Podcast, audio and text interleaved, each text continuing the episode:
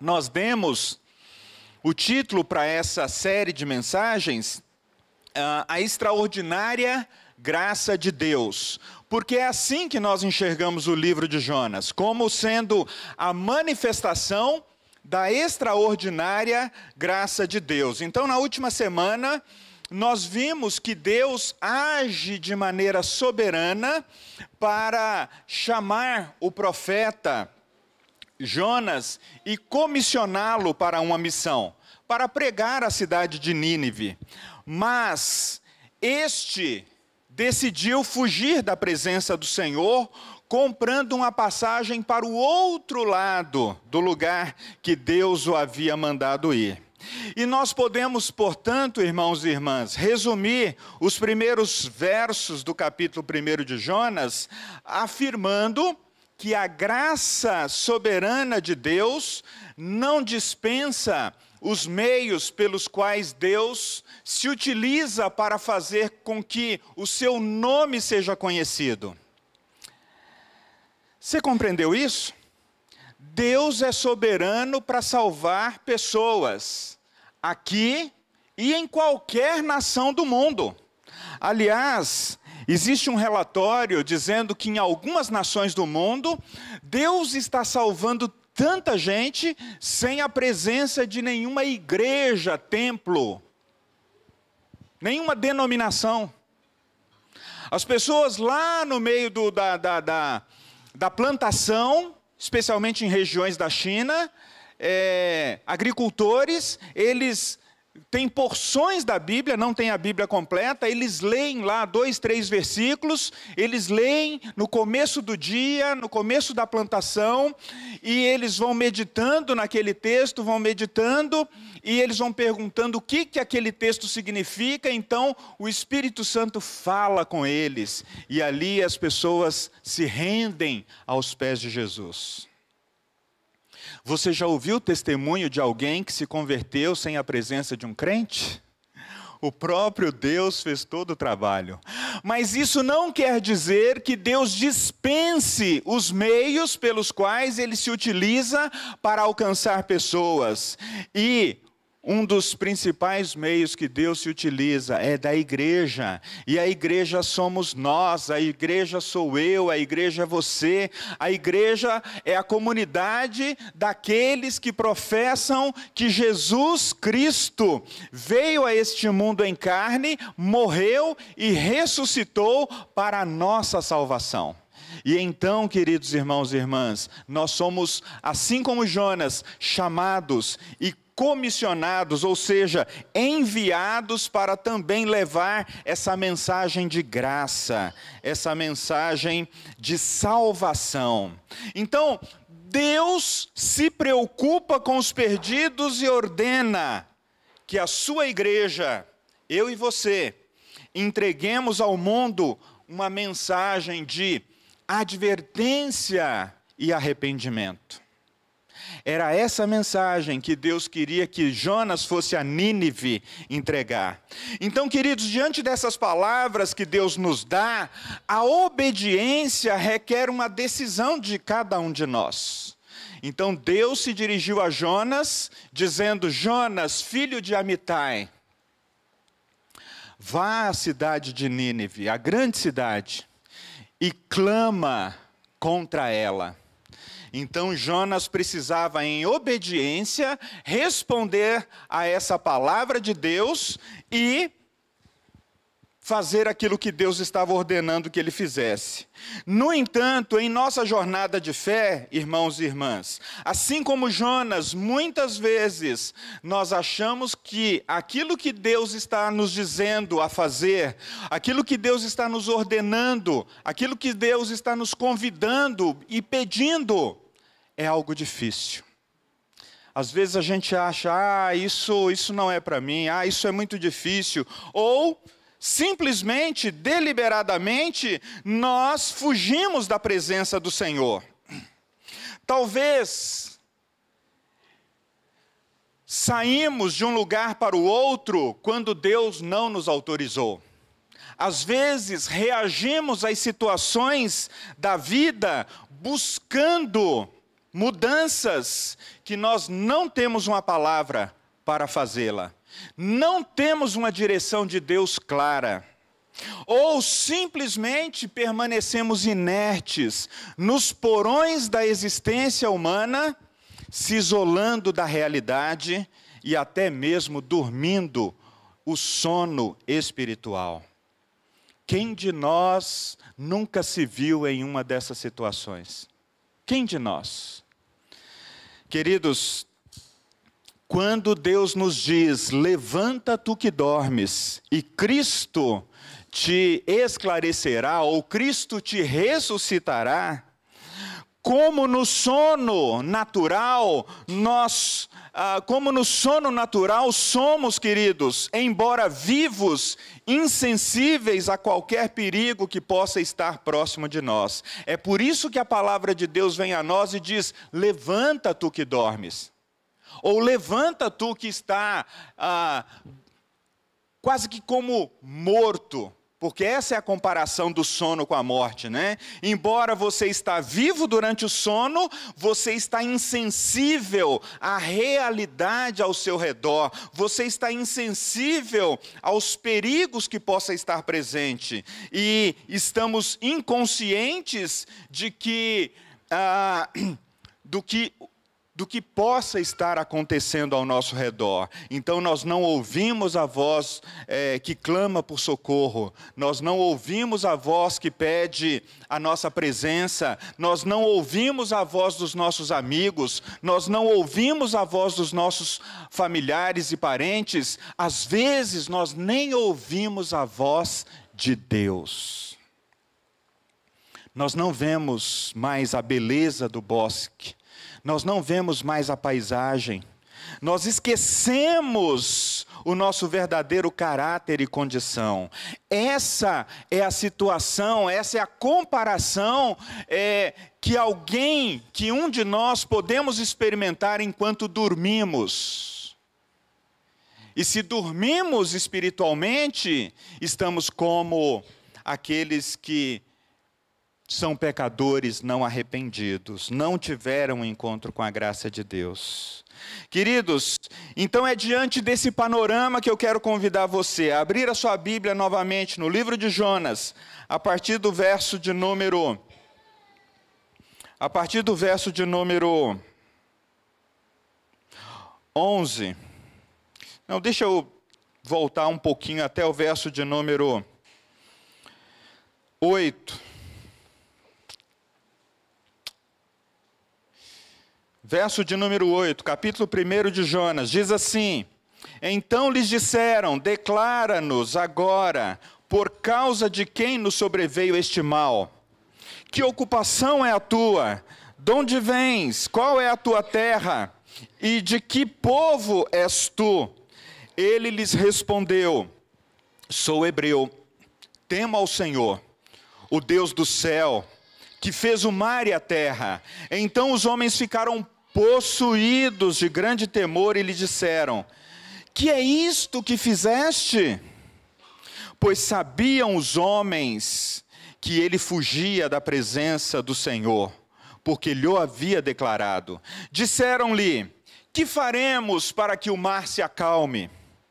Porque o mar se ia tornando cada vez mais tempestuoso. Respondeu-lhe: Tomai, tomai-me quem respondeu aqui? Jonas respondeu-lhes: Tomai-me e lançai-me ao mar, e o mar se aquietará, porque eu sei que por minha causa vos sobreveio essa grande tempestade.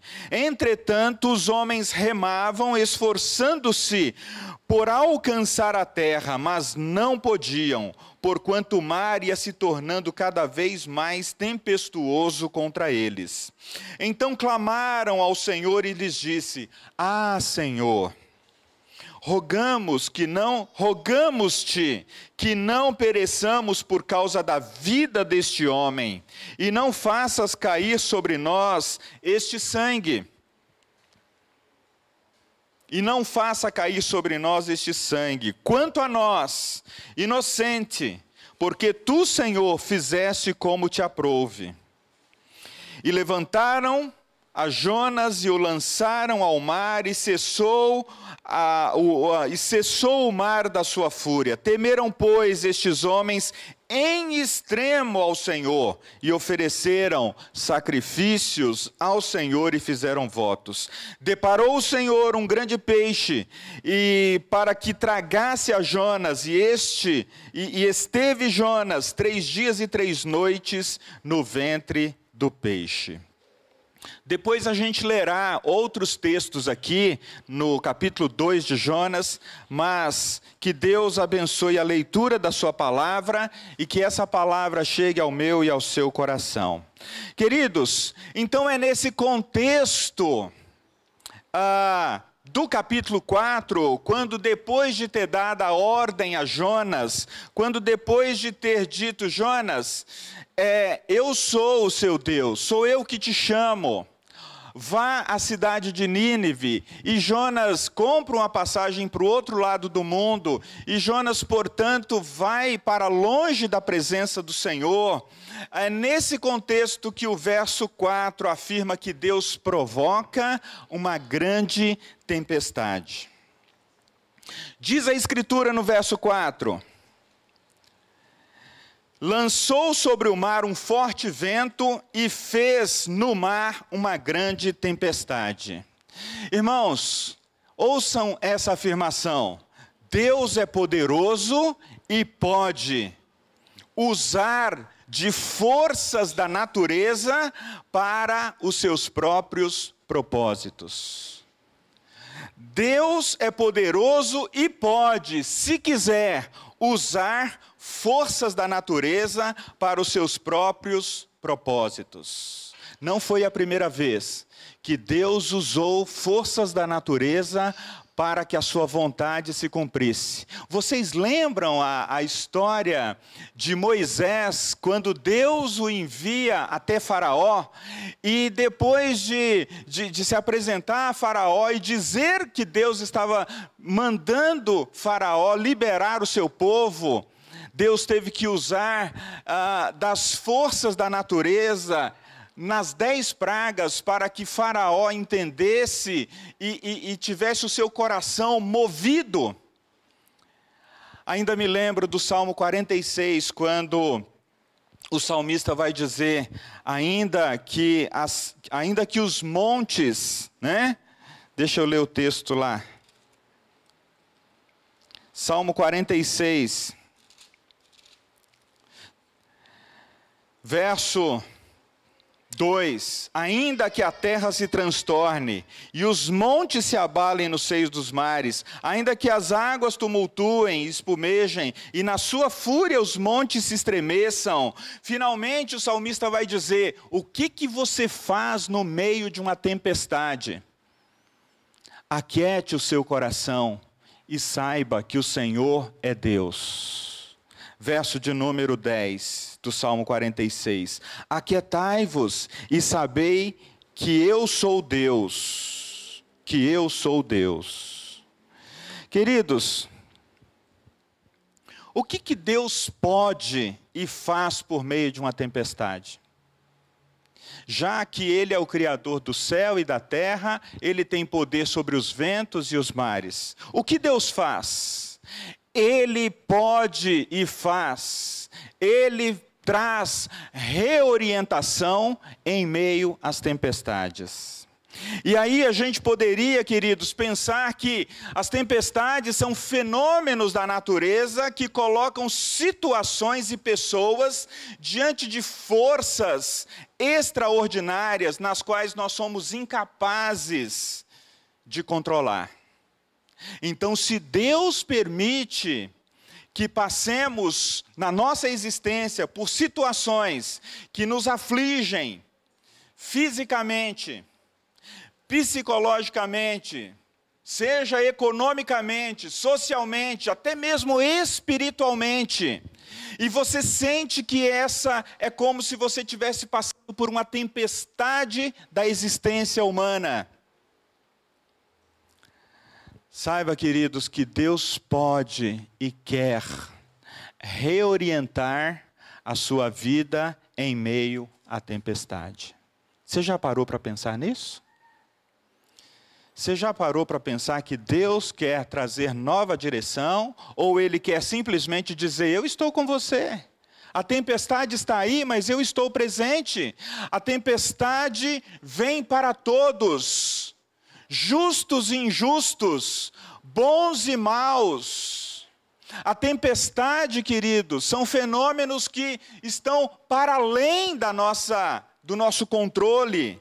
Embora o texto diz claramente que essa tempestade causada no contexto do chamado de Jonas, verso 4, mas o Senhor lançou sobre o mar um forte vento. Aqui Deus não apenas é um, um, um, um coadjuvante, ele não é apenas um espectador, ele não é apenas alguém que foi surpreendido como seres humanos por uma tempestade, ele provoca a tempestade.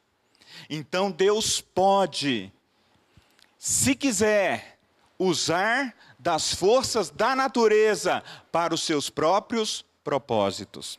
E Deus pode usar também, não somente das forças da natureza, mas das forças internas da nossa existência humana, das nossas emoções, da nossa espiritualidade, que às vezes sobe, que às vezes desce, de acordo com as circunstâncias que nós estamos passando.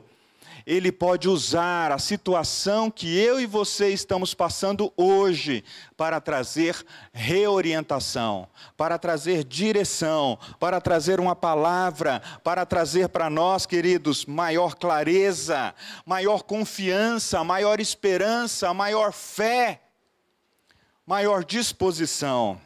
Então, a primeira coisa que eu olho para esse texto e enxergo é que crentes e incrédulos reavaliam a sua relação com o divino diante da tempestade.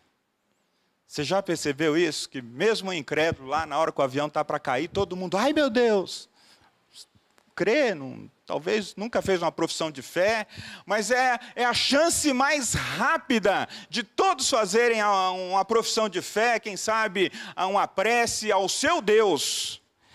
É comum, queridos, em tempos de grandes tragédias, catástrofes, tempestades, o ser humano avaliar no que ele acredita ou reavaliar e dizer: não, não acredito em nada, a vida é só isso mesmo, morreu, pronto, acabou. Mas naquele instante, muitos abrem uma, digamos assim, uma, uma, uma, uma condição para duvidar até da, do seu ateísmo e da sua falta de fé. Qual é o fundamento da minha vida? E se eu morrer agora? É, se de fato Será que de fato existe alguma coisa depois da morte? Então, diante da tempestade, não importa se a pessoa tem ou não uma crença, tem ou não um Deus, ele reavalia a sua relação com o divino. E aqui nesse texto a gente pode ver algumas atitudes de, que um incrédulo pode, man, pode manifestar diante de uma tempestade. O verso de número 5, ele vai dizer que os marinheiros, e o texto é claro em dizer que eles, eles não eram é, incrédulos como um todo, eles tinham uma fé, não no Deus de Israel, não no Deus único e verdadeiro. E diz o verso 5 que os marinheiros se encheram de medo e clamaram, cada um ao seu Deus. Diante das situações difíceis da vida, as pessoas clamam, cada um ao seu Deus. O verso 6, ao identificar Jonas insensível naquele momento da tempestade, eles pedem para que Jonas também invoque o seu Deus, para que eles não pereçam. Era como se no navio ah, houvesse uma ordem velada: gente, nós estamos para morrer, cada um busca o seu Deus aí. E eles encontram Jonas dormindo no porão que, você está fazendo, rapaz? Clame também ao seu Deus. Quem sabe, não é, é, naquele panteão de deuses, né? As nações pagãs, elas não têm problema em cultivar a sua fé em vários deuses. No verso 7, esses homens incrédulos no Deus de Israel, mas crédulos no seu Deus, eles desejam saber o que, que está acontecendo. Todos nós queremos saber o que está acontecendo diante de uma tempestade, não é? Nós criamos crenças, a ciência tem as suas explicações, mas aqui a gente tem um relato de que o próprio Deus estava por trás daquilo, mas os homens se perguntam, e eles tinham o hábito nas nações pagãs de lançarem sorte para saber quem é o azarão que está aqui no meio de nós, quem é o pé frio, quem é aquele que veio para cá com alguma situação. Essa é a raiz das superstições, irmãos e irmãs. E é interessante que até nisso Deus falou: opa, é ele. A sorte caiu em Jonas caiu para Jonas, né? E então, nos versos 8 e 9, esses homens incrédulos, ainda sem conhecer o Deus único e verdadeiro, interrogam a Jonas né? E Jonas então lhes apresenta o Deus do céu. Ele fala: "Olha, eu sou, eu sou hebreu, eu eu acredito no Deus único e verdadeiro, o Deus do céu, aquele que fez o, o, o mar e a terra, aquele que tem é, ele tem poder sobre todas as coisas. E imediatamente essa, essa apresentação de Jonas àqueles homens a respeito de Deus cala o coração deles e o texto diz que eles são tomados de grande temor. Gente, quem é que pode explicar isso?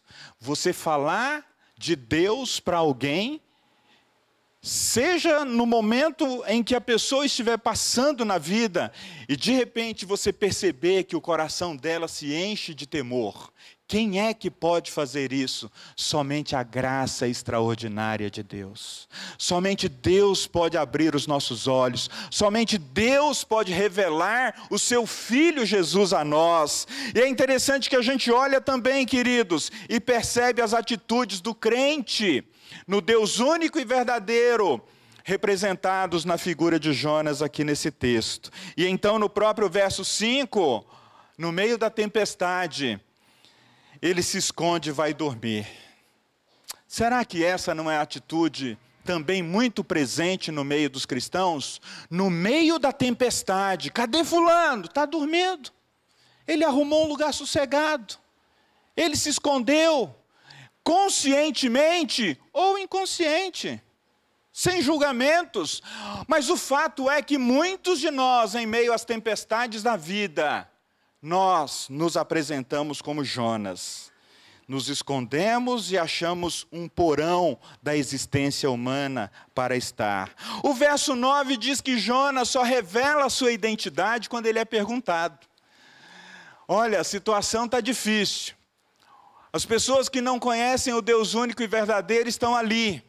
Elas estão querendo saber o que está acontecendo e tem um crente no meio. E ele está pianinho, pianinho. Ele está e você? No que você crê?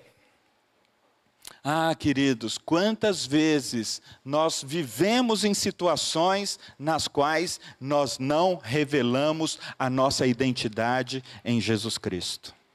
Quantas vezes, talvez por medo, talvez por passividade, talvez por falta mesmo de, de confiança que Deus possa usar o nosso testemunho, a nossa vida, a nossa história. E no verso de número 12, Jonas entende a sua desobediência, ele entende que a sua desobediência está colocando em risco não somente a sua própria vida, mas todo o navio. Então ele diz: Tomai-me, lançai-me ao mar, e o mar se aquietará, porque eu sei que por minha causa vos sobreveio essa grande tempestade. Ah, queridos, quantas vezes nós sabemos que as nossas ações e as nossas escolhas estão trazendo mal para a nossa casa, estão tra trazendo mal para as pessoas que estão ao nosso redor, e a gente está ali, a não ser que não, não nos pergunte, a não ser que não nos questione. A segunda coisa que a gente pode aprender nesse texto, queridos, não apenas que crentes e incrédulos reavaliam a sua condição ou a sua relação com o divino, mas os crentes, eles tendem a manter um coração mais obstinado. Como assim, pastor? Um coração mais obstinado? Pois é, parece que aqueles que já tiveram o gostinho da graça, aqueles que já tiveram a experiência com Jesus, aqueles que já tiveram a experiência diante do Deus vivo e verdadeiro, eles tendem a dobrar a aposta. Ah, não, não foi Deus que falou, não. Ah, não, eu devo estar ouvindo coisa da minha cabeça. Ah, não, eu vou.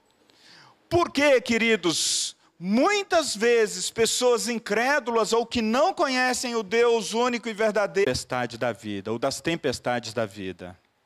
Queridos, as tempestades são tempos apropriados para a gente confiar, não na nossa força, em todo tempo, né? A gente deve confiar em Deus, confiar no seu poder, confiar na sua grandeza, na sua manifestação, mas a tempestade está chegando ou a tempestade está passando. Então, esse é um tempo da gente falar com Deus. Mas Jonas, enquanto todos os incrédulos estavam orando, Jonas estava, não, não é comigo ainda. Coração obstinado. E aí, queridos, no verso 14, aqueles homens que tinham cada um a sua crença, cada um seu Deus, eles disseram: Ah, Senhor, Rogamos-te que não pereçamos, pois o Senhor faz como o Senhor quiser todas as coisas. Gente, essa declaração tinha que estar na boca de um crente. Essa declaração tinha que estar na boca do Jonas. E os marinheiros, alguém lá puxou a oração e falou: Ah, Senhor, o Senhor faz todas as coisas conforme o Senhor quer.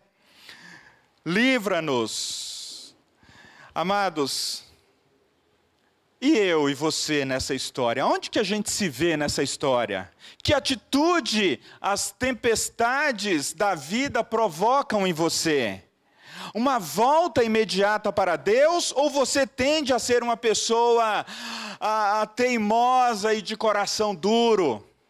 Ou uma pessoa que, né, às vezes tem tanta certeza, tem tantas convicções, que tem dificuldade para ouvir a Deus. Como você e eu podemos sondar o nosso coração diante das tempestades da vida e levantar uma dúvida, né? Mas espera aí, será que eu realmente posso ficar firme nas minhas certezas? Aqui vai um uma possibilidade para nós, queridos. Peça ao Senhor, vá diretamente a Deus, Peça ao Senhor que, que, que sonde o seu coração. E peça ao Espírito Santo para falar com você, seja pela palavra, seja por sonho, seja por meio de vida de outras pessoas. Deus pode falar conosco por meio de diversas circunstâncias. Mas Deus fala principalmente pela Sua palavra. Então, diante das tempestades da vida, queridos, Peça a um cristão maduro para orar com você, para ouvir a Deus junto com você. Talvez você está assim, olha, eu não estou conseguindo ouvir direito, eu estou tendo dificuldade para ouvir. Olha, a tempestade chegou de maneira tão forte na minha vida que eu estou com dificuldade de orar sozinho, eu estou com dificuldade de ouvir a Deus. Então, antes de tomar aquela decisão importante, antes de comprar uma passagem para o outro lado do mundo, antes de abandonar a família e o casamento, antes de abrir mão daquele filho ou daquela filha, filhos, antes de você abrir mão dos seus pais, chame alguém para orar com você e abra o seu coração e diga: Olha, eu não consigo é, ouvir a Deus diante dessa situação e não quero tomar essa importante decisão sem ouvi-lo. Esteja aberto para ouvir questionamentos. Deus usa as pessoas para trazer bons questionamentos para nós. Por que, que você quer fazer essa mudança? Por que, que você quer fazer agora? Ah, você tem condições de bancar essa mudança? Mas normalmente, quando a gente já está fechado que a gente quer mudar, a gente só faz aquela oração é, é, pedindo a, o carimbaço de Deus, né? Aquela oração que você fala, Senhor, não sei o que, abençoa a minha decisão. Pá! E aí você já sente aquela paz falsa. Paz falsa. A paz que te dá condições de fazer aquilo que, se você perguntar para meia dúzia ou três pessoas, três cristãos honestos, sinceros, maduros na fé, eles vão colocar um ponto de interrogação na sua, na sua atitude. Mas a gente não quer ouvir ninguém naquele momento. Queridos, por que que muitas vezes mantemos um coração distante do Senhor? Então, Deus permite que os homens lancem Jonas ao mar e o mar cessou na sua fúria. Diz o verso de número 15: Em meio às tempestades da vida, queridos, peça socorro, não passe sozinho. Eu sei que cada um tem a sua individualidade, cada um lida com as suas questões, às vezes de maneira mais discreta.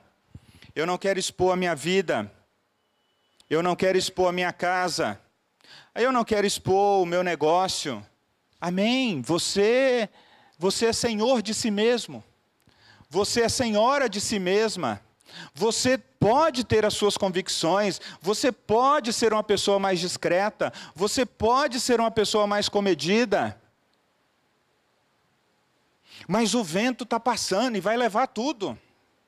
E você está querendo morrer sozinho. Será que é isso? Será que é isso? Tem gente que tem dificuldade até de compartilhar um pedido de oração. Ele, ele, ele, tem um apreço tão grande pela sua individualidade, por manter as coisas para ele mesmo, que ele passa pela prova, ele passa pelas tempestades da vida, e olha, às vezes até imaginando, ninguém esteve comigo. Mas quem é que sabia? Não, não, minha amiga íntima sabia. Não, meu amigo íntimo sabia. Oh, o pastor não deve ter orado por mim nesse período. Será que ele soube? Pastor, estou compartilhando aqui, não conta para ninguém, ninguém, só eu, você e a Trindade.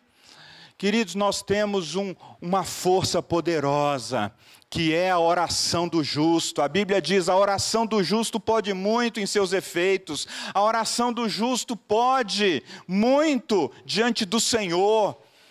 E às vezes nós não queremos partilhar situações da nossa vida, e a gente foge da presença do Senhor, a gente se afasta da presença do Senhor, e às vezes a gente se ressente de ter passado aquele tempo a sós e não bem. Quando você está sozinho e está bem, ok. E quando você está sozinho e se sente abandonado, isso quer dizer que você não está bem. Diante da manifestação de Deus, fazendo o mar acalmar, as pessoas que não viram o poder de Deus tendem a maravilhar-se mais, reconhecendo que algo que não que eles não podem explicar aconteceu. Foi isso que o verso de número 16 diz, quando aqueles homens, quando o texto diz: "Temeram, pois, estes homens em extremo ao Senhor". Ora, desde que Jonas falou que era hebreu e que cria no Deus do céu, que fez o mar e a terra, os homens já foram tomados por temor. Mas quando eles viram o mar se acalmando, eles temeram ao extremo. Nós somos parte do mesmo corpo. Não lute suas lutas sozinho, embora você tenha liberdade para fazê-lo. Não lute suas lutas sozinhos. Ah, vão ficar sabendo da minha vida. Avalie o custo-benefício. Essa última semana, as duas semanas, nossa casa está tomada de enfermidade lá. Começou o ano, eu e Gisélia com Covid. Nos afastamos, ficamos. As meninas, pegaram, não pegaram? Não, não pegaram. Todas testaram lá, não pegaram nada. Depois vem a Sara com uma espécie de uma gripe mal curada, vai aquela tosse, aquela tosse, 10 dias, 15 dias, vamos para o médico. Pneumonia. Gabriele na mesma semana, dores aqui, dores ali, os exames não revelam nada, nada, continua internada. E eu boto a boca no mundo, a Gisélia bota a boca no mundo. Nós somos diferentes, não quer dizer que você tenha que agir assim, mas nós queremos receber apoio, nós queremos receber oração. A gente quer dizer, nós somos seres humanos, nós estamos no meio da tempestade. Se vivermos estaremos com Deus. Se morrermos, também estaremos com Deus. Portanto, quer vivamos, quer morramos, queridos, nós somos do Senhor. Nós somos do Senhor. E eu quero encerrar, queridos, olhando para o texto e vendo uma terceira direção. O capítulo 2 vai dizer que então Jonas, né, do ventre do peixe, verso 1, orou ao Senhor seu Deus e disse: Na minha angústia clamei ao Senhor e ele me respondeu. O, do ventre do abismo gritei, e tu ouviste a minha voz, pois, pois me lançaste no profundo, no coração dos mares, e a corrente das águas me cercou. Todas as tuas ondas e todas as tuas vagas passaram por cima de mim. Literalmente, Jonas estava tomando um caldo aqui, né? A onda vindo, caldaço. Deus reorienta o coração do fiel, aqui Jonas, para salvá-lo. A gente pensa, né, em Deus querendo usar Jonas para levar salvação em Nínive. Mas agora Deus precisa salvar o fiel. Gente, nesse momento da pandemia, Deus está precisando reorientar pessoas para que elas lembrem-se de tão grande salvação que um dia nos alcançou. É, Jonas precisou ser engolido por um peixe para voltar a orar. Ele precisou ser engolido por uma grande tempestade e ainda permaneceu com o coração duro. Muitos de nós não tomamos o caminho da reorientação na chegada da tempestade, nem mesmo no meio da tempestade. Deus pode, irmãos e irmãs, permitir que sejamos engolidos pela tempestade, no caso de Jonas, por um grande peixe.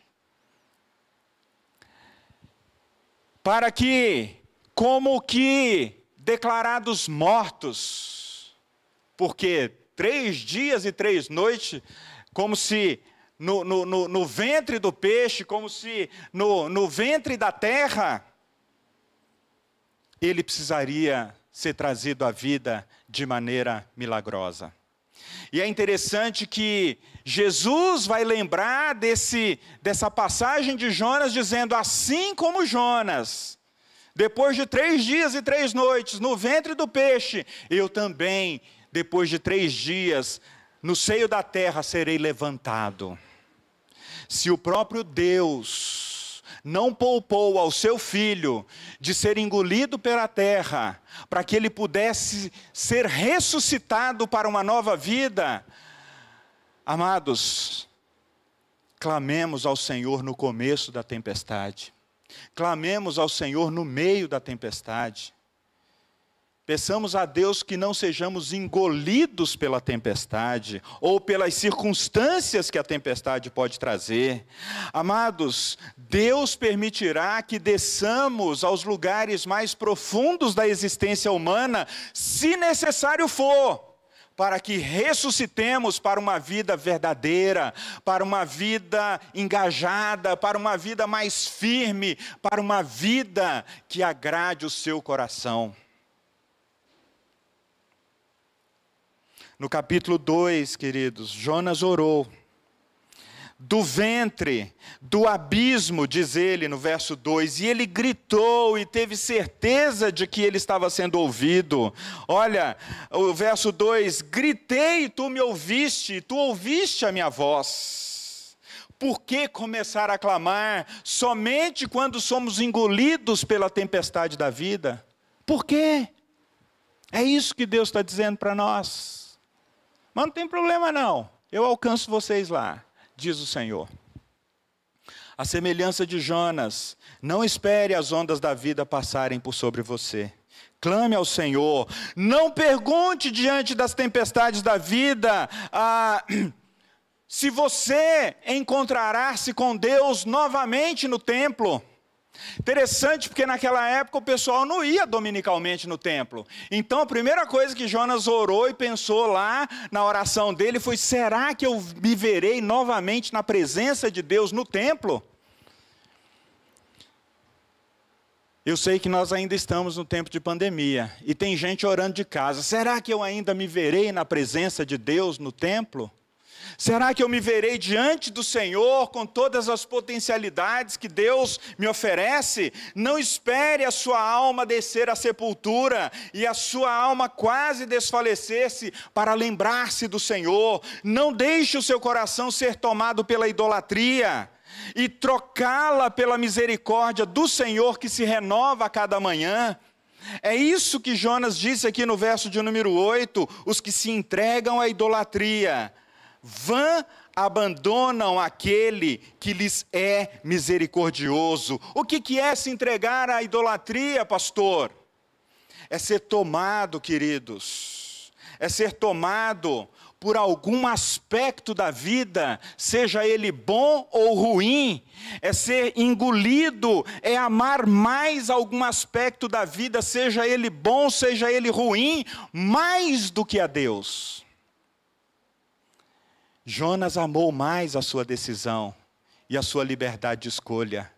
E ele declara no verso de número 8: os que se entregam à idolatria, e ele estava falando de si mesmo, vã, a, a idolatria vã, a idolatria passageira, abandonam aquele que lhes é misericordioso. Tem alguma coisa tão preciosa nessa vida que tem tomado seu coração? Tem alguma coisa que você fala, nossa, isso aqui, isso aqui é minha vida. A gente, a gente usa essa frase né, para dizer assim: olha, isso aqui eu amo tanto que isso aqui é minha vida. Entregue ao Senhor. Entregue ao Senhor. É a sua carreira, é o seu negócio, é o seu relacionamento, são seus filhos, são seus netos, é a sua própria liberdade de ir e vir. O que, que você julga mais precioso? Não idolatre, entregue ao Senhor. Você pode dizer, Senhor, isso aqui eu amo muito, preserva isso para mim. Mas não seja a minha vontade, seja feita a tua vontade. Jonas, com voz de agradecimento, diz o texto, no verso 9, reconheceu: ao Senhor pertence a salvação. Ele estava querendo dizer: Deus é aquele que começa e termina a sua obra em nossas vidas. Não importa as tempestades pelas quais passemos, somente Deus pode reorientar a sua existência, meu irmão, minha irmã. Somente Deus pode reorientar a sua história e as suas decisões. O que Deus está falando com você nessa manhã? O que Deus está falando com você? O que, que a história de Jonas ensina a mim e a você em meio às tempestades da vida? Como ele quer reorientá-lo em meio ao momento que você está vivendo? Será que você pode se perguntar nesse momento? Eu gostaria que você abaixasse a sua fronte e se perguntasse: quem pode ajudar você em oração para que você ouça mais claramente a Deus. Nessa semana, quem é que pode unir-se a você em oração? Que passo, que passo o Senhor está te convidando a dar hoje? Para que você não continue nos porões da sua existência, talvez dormindo, ou talvez com medo do vento lá fora que passo só você pode dar diante de Deus nessa semana, hoje, domingo, primeiro dia da semana, começando hoje e se aplicando nisso durante o restante da semana, o que o Senhor está falando só com você. Não te demores, Deus quer ouvir a tua oração ainda que você esteja como Jonas, engolido pelas circunstâncias da vida.